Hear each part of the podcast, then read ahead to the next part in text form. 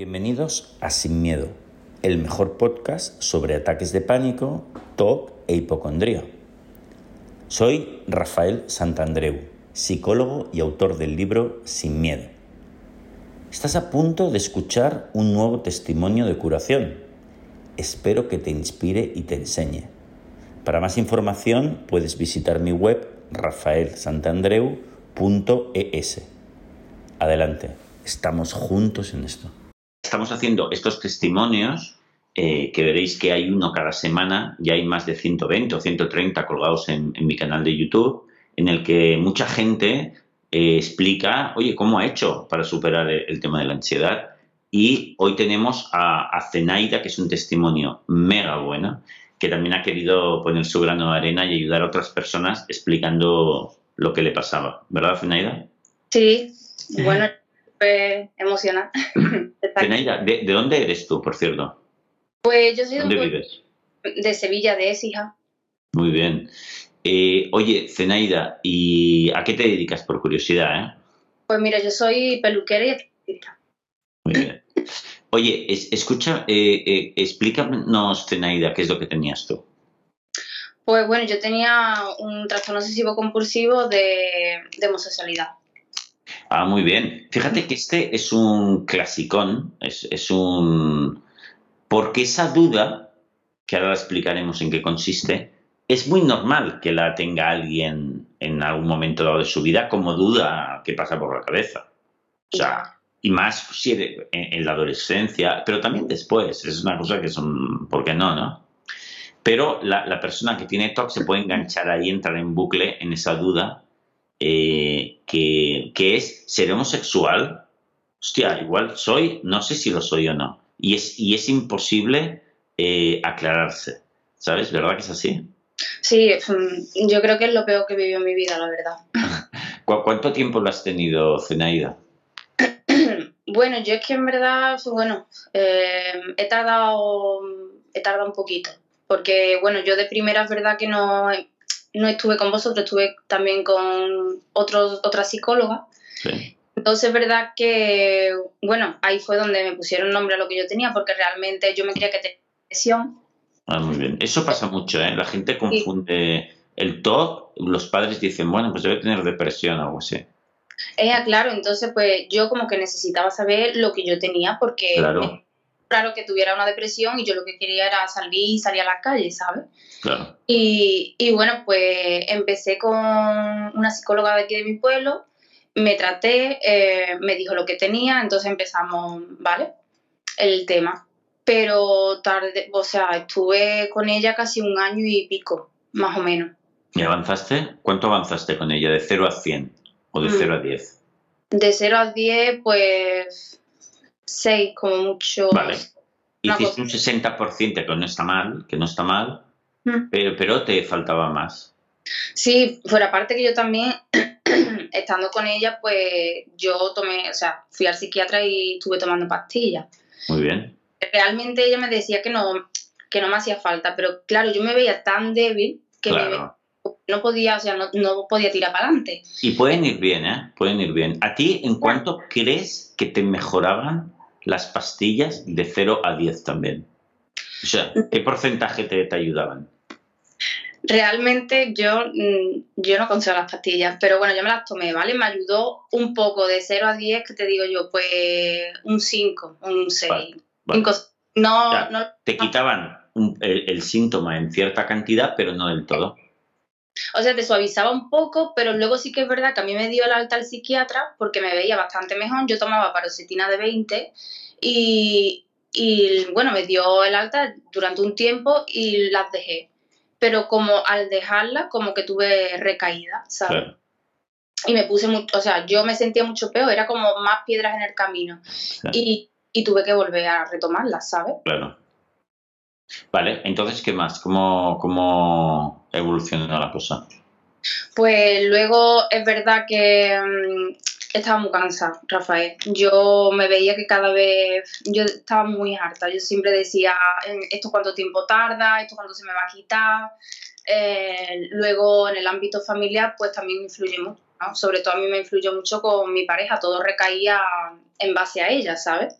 Porque yo me tocó el TOC de homosexualidad, pero cuando a mí me entró, realmente también se me, se me derivó un poco al TOC de hacer daño y al de, mm, que miraba para algún balcón, alguna ventana y hubo momentos que me decía, hmm, te vas a tirar o te va a... daño a ti mismo, que va muy asociado, ¿eh? Normalmente la eh, gente igual tiene los dos casi siempre. Entonces, pues claro, se quedó, donde se quedó fue ahí, en el TOS, en el de homosexualidad. Entonces, pues claro, es verdad que me jodió bastante la vida, la verdad. No, me río, pero no me río en cuestión de que eh, fue traumático, la verdad, no. ¿Sabes? Entonces ya a raíz de aquello, pues sí que es verdad que yo empecé a buscar, porque siempre buscaba, ¿no? En, en Google, no sé qué información sobre todo y tal, y, y de repente vi el libro. lo vi por Instagram y, y total, y claro, pues ya te busqué a ti y vi los testimonios. Y claro, yo al ver tantos testimonios, porque yo buscaba uno de homosexualidad, y es verdad que, bueno, no sé, pero no. No, tenemos muchos, ¿eh? No tenemos casi. Entonces yo digo, hostia, que, que no hay ninguno de homosexualidad, no sé qué, pero bueno, es verdad que, que, viendo los testimonios yo decía, bueno, si estas personas han salido... Digo, es muy parecido. O sea, yo puedo salir, yo puedo ser otra persona Entonces, pues, directamente fui a la librería y digo, mira, mm, que me compro el libro. Me compré el libro sin miedo, me leí el mm. libro en, en una semana, o sea... ¡Wow! ¡Qué bueno! le metí una caña porque, claro, todo lo que leía era como, joder, macho, es que es, que es igual que lo. Eh, me sentía muy, ¿sabes? Muy identificada, ¿no? Identificada, Rafael. La verdad que sí. Es verdad que yo te hablé también por Instagram y yo te comenté un poco y, y ahí fue ya cuando, bueno, yo se lo conté a mi padre, que mi padre ha sido el pilar más grande que he tenido, mi marido también, pero bueno, mi padre sobre todo. Entonces, yo a mi padre y le dije, papá, mira eso, que, mm, que ellos tienen otra forma, que no sé qué, eh, yo, quiero, yo quiero probar. Entonces él fue el que me empujó, pues bueno, llama. Entonces me puse en contacto con, con vosotros.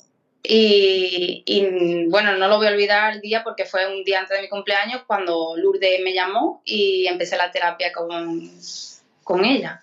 Y la Lourdes, le mandamos también un, beso desde aquí, Lourdes Marín, que es psicóloga del equipo, que ella es del equipo de Sevilla y que es una crack. Sí, es una crack. La verdad que, bueno, yo ya es que es como un amigo, vaya. Qué bueno. Y empezaste a trabajar a tope. Oye, ¿cuánto tiempo has estado haciendo la terapia con Lourdes? Pues con Lourdes eh, empecé el año pasado en marzo y es que en verdad, eh, como empezamos a dar caña, o sea, yo iba a buscar el miedo. Es que no, wow. no me quedaba de otra. O sea, yo decía Lourdes, madre mía, porque aparte de eso, es que tú decías, tienes el todo homosexualidad, pero es que es tan real, es como, que es que lo sentía tan real, que ahí había como una lucha, ¿sabes? Como, joder, seré, no seré, mm, te gusta, no te gusta, y claro, cuando vas para el miedo, muchas veces decía Lourdes, digo, ay Lourdes, digo, como lo estoy creyendo, como lo estoy creyendo. Entonces era como, chocarte ahí contra una pared. Yo digo, ya está. Entonces me ayudó mucho, o sea, era ver Instagram, que fíjate que yo soy un poco anti redes sociales, pero bueno, eh, pues era afrontar, afrontar, afrontar. Qué bueno, qué bueno. Entonces, eh, eh, y, estuviste entonces mm, menos de un año? Sí, menos de un año he estado. Menos de un año. Oye, ¿ahora cómo dirías que estás de 0 a 10? De 0 a 10 estoy a 10, vamos. Qué bueno. Oye, eh, ¿ya, ¿ya no le tienes miedo al, al TOC o a ningún tipo de TOC? A ningún tipo de TOC. Sí que se me vienen los pensamientos. O sea, no se va, no se quita, ¿no? El pensamiento te puede venir tal cual viene, sale, ¿sabes? Porque yo ya lo controlo. O sea, es decir. Rumiando o, ¿sabes? Te puede venir un flash como unos, unos segundos y fuera. Exacto. Qué bueno, y eso es porque todavía está la huella, ¿no? O sea, tu mente se lo recuerda, pero poco a poco irá olvidándolo, ¿no?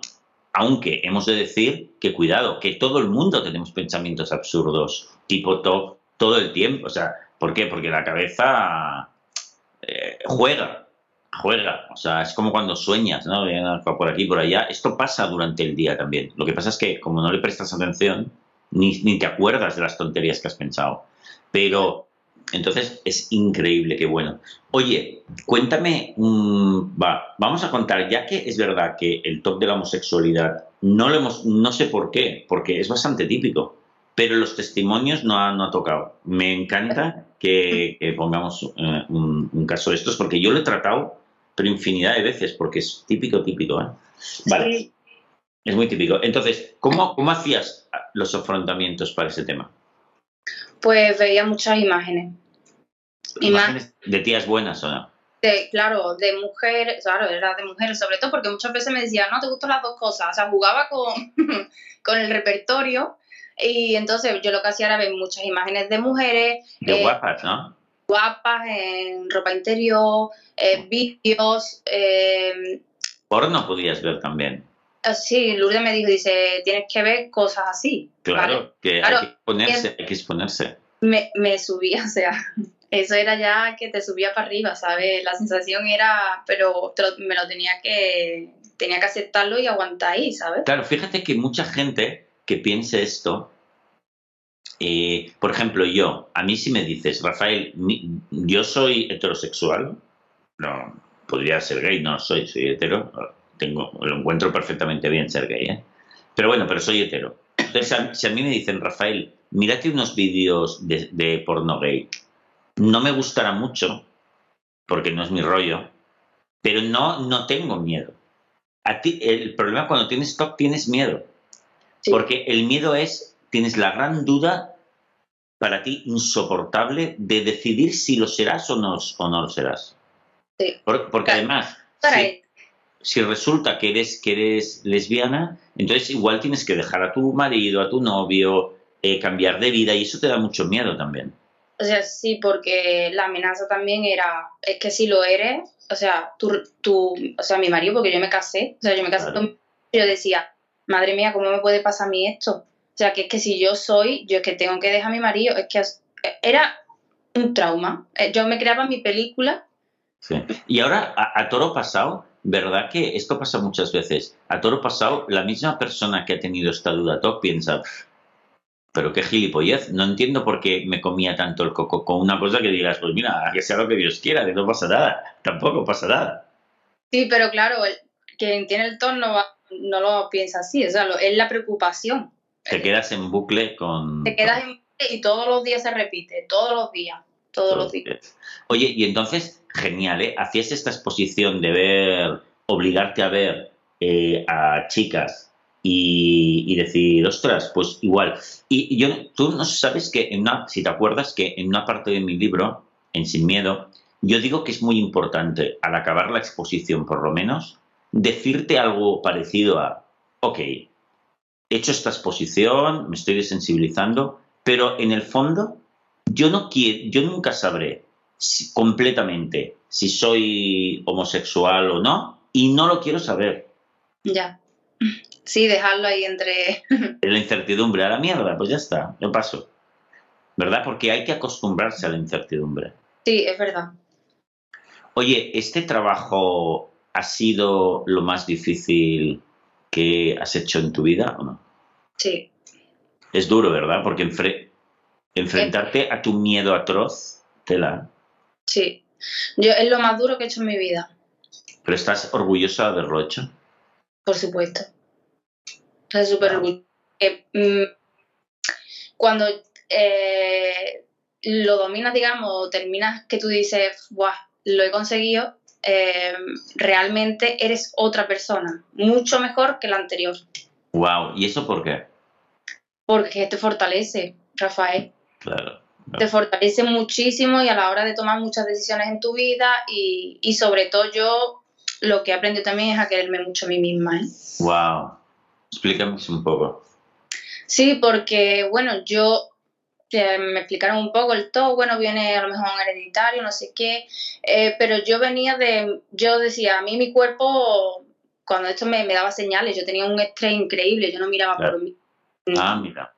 ¿Sabes? Yo no miraba por mí, yo era estudiar, trabajar, estudiar, trabajar y fines de semana y de efectivo, entonces no, yo no miraba por mí, no, mi cuerpo me mandaba señales, claro. estabas estresando a tope, exactamente.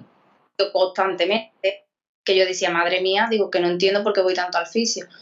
Y realmente cuando te, te pasan, bueno, yo alguna vez me decía, ¿por qué me pasa a mí esto? Y, la antigua psicóloga me decía, ¿no crees que es bueno que te haya pasado? Yo decía, joder, macho. Tampoco. Digo, pero a día de hoy me tenía que decir el cuerpo hasta aquí para decir, Senaida, despierta que esto. Has de aprender a cuidarte. Exacto. A ser feliz, a hacer las cosas con amor y no descabezadamente, ¿verdad? Oye, Zenaida, ¿qué le recomendaríamos a cualquier persona que esté en estos momentos con el toque de la homosexualidad o cualquier otro, pero vamos a concentrarnos en este. ¿Qué, le, le, aconsejarías? Imagínate que es una persona que, como estabas tú, cuando estabas en medio del follón. Pues esta pregunta yo me lo, me lo he estado pensando en estos días, digo, seguro que Rafael me lo pregunta. Eh, pues que, que luchen, que sigan para adelante, que no se digan no puedo más y hasta aquí llegué. No, no, no. Que confíen en sí mismos y que, y que tiene solución. Qué bueno, me encanta que digas eso. Qué bueno, porque es algo que hay que tener a top. Hay que tener mucha perseverancia. Sí, sí, sí, sí, sí. Y mucha fuerza de voluntad. Hay días que tú dices, no puedo más, no puedo más y, y, hasta aquí he llegado yo, y, pero no, siempre te queda esa fuerza interior, sabes, que la sacas de donde no la tienes y, y tú dices, tengo que tirar para adelante por mí, por, por tu familia, por todos los que te están ayudando, ¿sabes?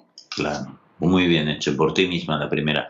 Oye, eh, una última pregunta, Zenaida, que me viene a la mente. Ahora, supongo que todavía tomas el, fármaco porque te ha ayudado.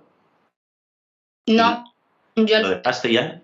Las pastillas es que yo no quería pastillas. Yo simplemente eh, las quise para que mi mente cogiera un poco más de fuerza, digamos, o yo pudiera arrancar.